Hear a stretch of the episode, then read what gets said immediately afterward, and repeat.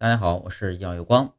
刚屠宰的肉是最不好吃的时候，很多人呢都认为动物刚被宰杀后是肉质最鲜美的时候，这种想法可就真的错了。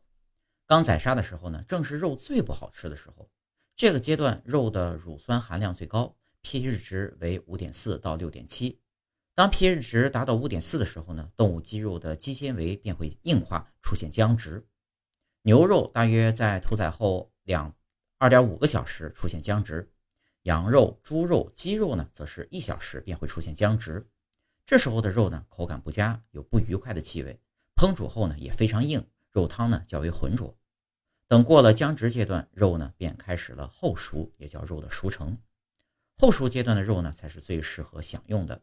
这时候的肉呢，pH 值进一步的下降，肌纤维内消化蛋白质的酶会分解肌肉中的蛋白组织，使肌肉整体结构变弱。肉质呢也会软化，酶会将蛋白质分解为具有风味的氨基酸，将甘糖原转变为具有甜味的葡萄糖，将三磷酸酰苷转变为美味可口的单磷酸基核苷，脂肪呢变为带有香味的脂肪酸。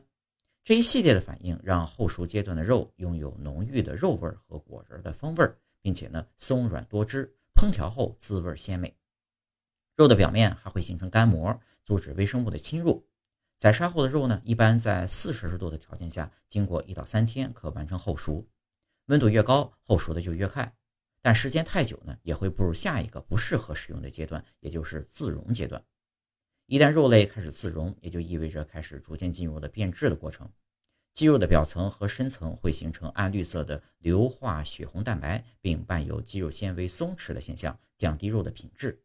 内脏呢会变质的更快，当变质严重的时候呢，便会进入腐败阶段，肉品呢会发臭、发黏、发绿，这是蛋白质和脂肪分解出吲哚硫化物、粪臭素、尸胺、细菌毒素等共同作用的结果，也意味着不可食用了。